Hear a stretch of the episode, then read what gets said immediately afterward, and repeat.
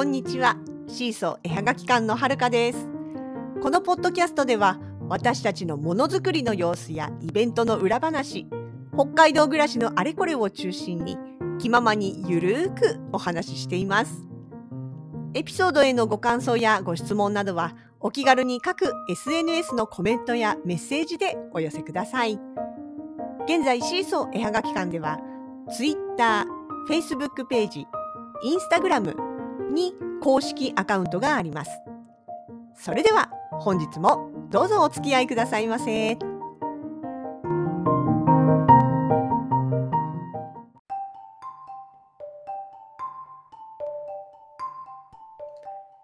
2022年1月の29日です。あの「鬼滅の刃」の遊郭編あれ何回聞いてもあの牛角編と聞こえてしまう食いしん坊のはるかでございます。今日ね雪しずくの写真を撮っておりました。あのペンダントですね木製の雫型の私はるかの方が制作を担当しているえ木製のペンダントえほぼほぼ唯一あのシーソー絵はがき館の作品群の中で写真に全く関わりのない作品です。単純に好きで作ってるだけ。そう。まあねこのイベントもしばらくないですし、まあ、ちょっと委託というかね企画展のまあ予定はありますけれども。そこまでも日付がまだ少しありますしねなんでちゃんとねウェブの方にもあげたいなと思ってまして実際今回もねイベントやっぱり行こうと思ったけれどもやめときますみたいなご連絡をくださった方たちがクリーマさんとかあとベースのショップを使ってねあの行けないけれどもこちらの方でお買い物させてもらいますって言って注文してくれた例があったので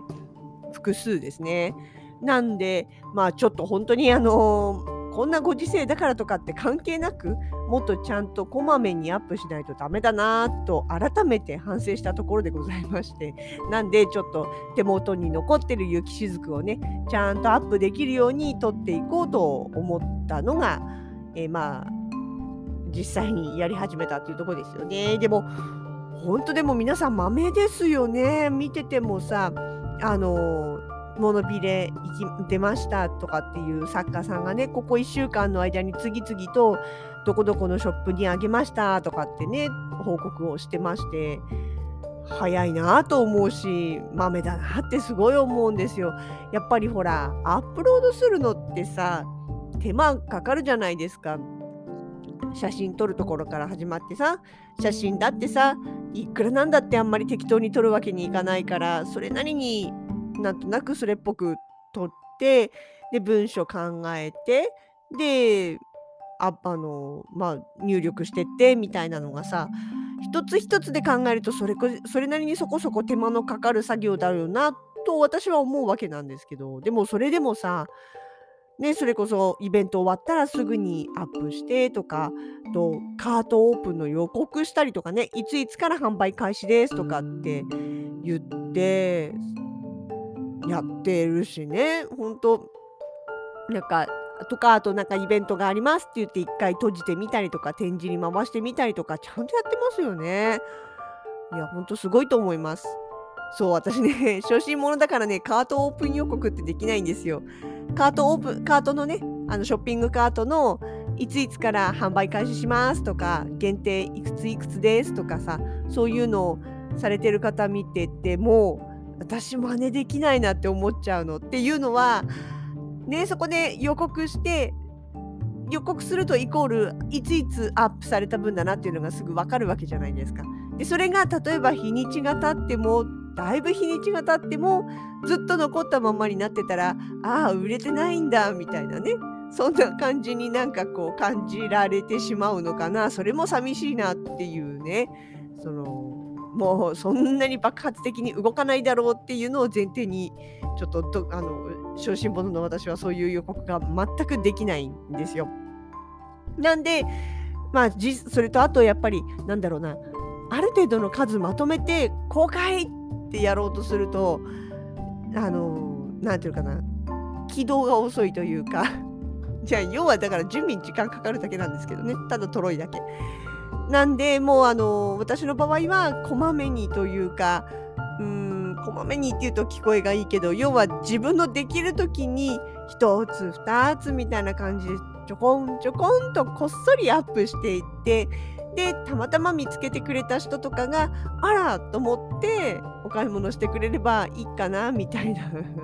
そんなんでいいのかなめっちゃ弱気なんですけどそういう感じなんですよ。そうなんかなんでまあねポツンポツンと思い出したようにねまあ、あのアップして見に来てくれる人も時々思い出したようにというかまあでもクリーマとかだとねアプリのまあの方に新作が公開されましたみたいな通知が行くもちろんオフにすることもできるけど行く人もいると思うんでまあそれ見てあって思ってもらえたらいいかなと思うんですけどね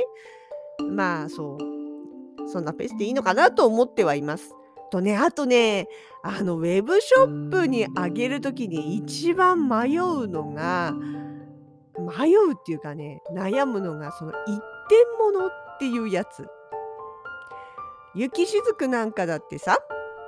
あの、まあ、ポストカードとか印刷だからいいんだけど雪しずくとかって基本一点物なわけですよ。ただクリーマさんとかで販売してたやつが売れてしまった場合に、まあ、再販という形ではなく受注制作っていう形で再アップすることがよくあるんですよね。それはまあクリーマさんの方でもあの在庫が手元にない場合は受注制作という形で公開できますって言って毎回こう通知が来るんでそれは別に成功法なやり方だとは思うんですけれども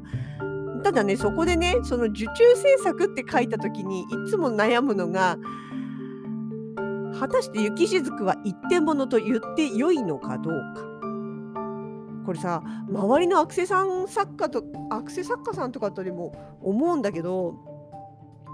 一点物って何だろうと思って例えばね分かりやすく言ってあの絵画とかねイラストとかそういうものの原画っていうのは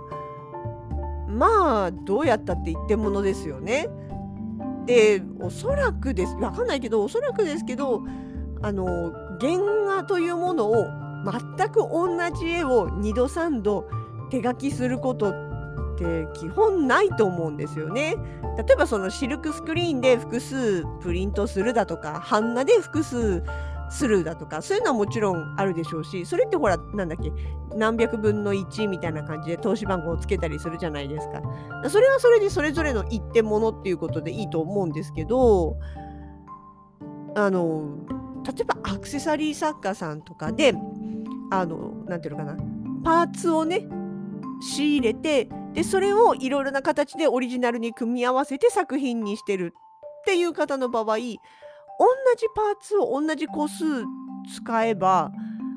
まあ、まあ基本同じものができるわけでそうするとそれは一点物っていう言い方にならないのかなとかね。で逆にそうとなんだろう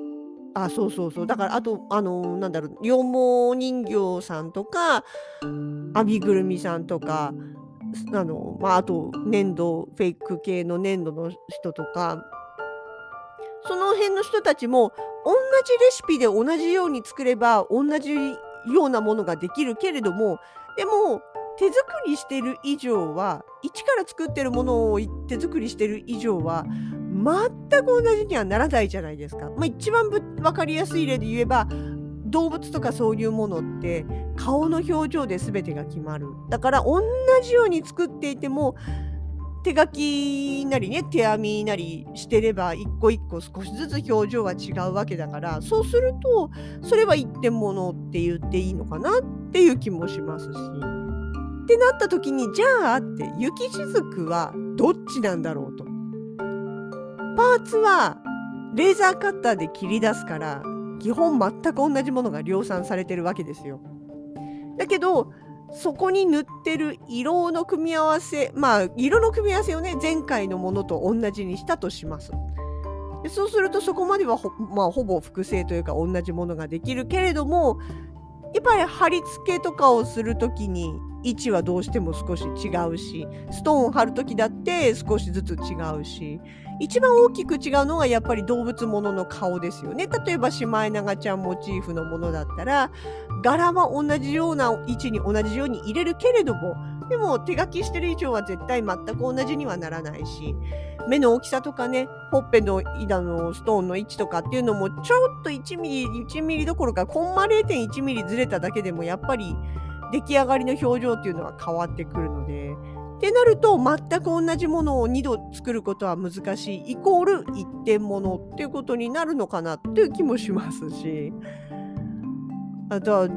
ねあのー、基本ハンドメイドのものって一点ものというかねそのなんだろう全く同じ形での複製はできない何かしら少しずつ違うというか同じにできないっていうのがそのまあハンドメイド品手作り品の良さだったりもするんでね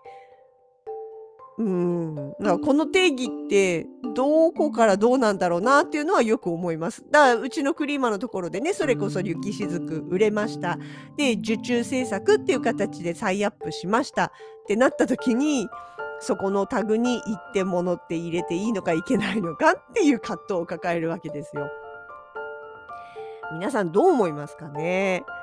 うん、あのー、そういう感じで作られてる方っていうかまあみんなそうか自分の作品に対してそこをどういうふうに思ってるかっていうか定義してるかっていうのもしなんかあったら教えてほしいななんてちょっと思ったりしております。そう。そんな感じで撮影もやってたんですけど撮影のねことに関してはまた今度続き別の日に話そうかな。なんかもう10分経っちゃってるとこの後喋ってるとまた20分コースだな。今日ここまで。一点物ってなんだろう。っていうことで本日終わりにいたします。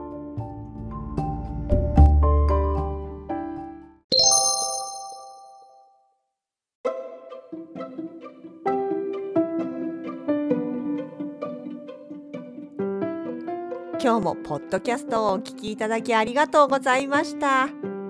シーソーのラジログでは皆さんからのご感想やこれってどう思う？こんな話を聞いてみたいなどをお待ちしております。各 SNS へのコメントメールダイレクトメッセージなどでお気軽に声かけてくださいね。それではまた次回に。お相手はシーソー絵はがき館はるかでした。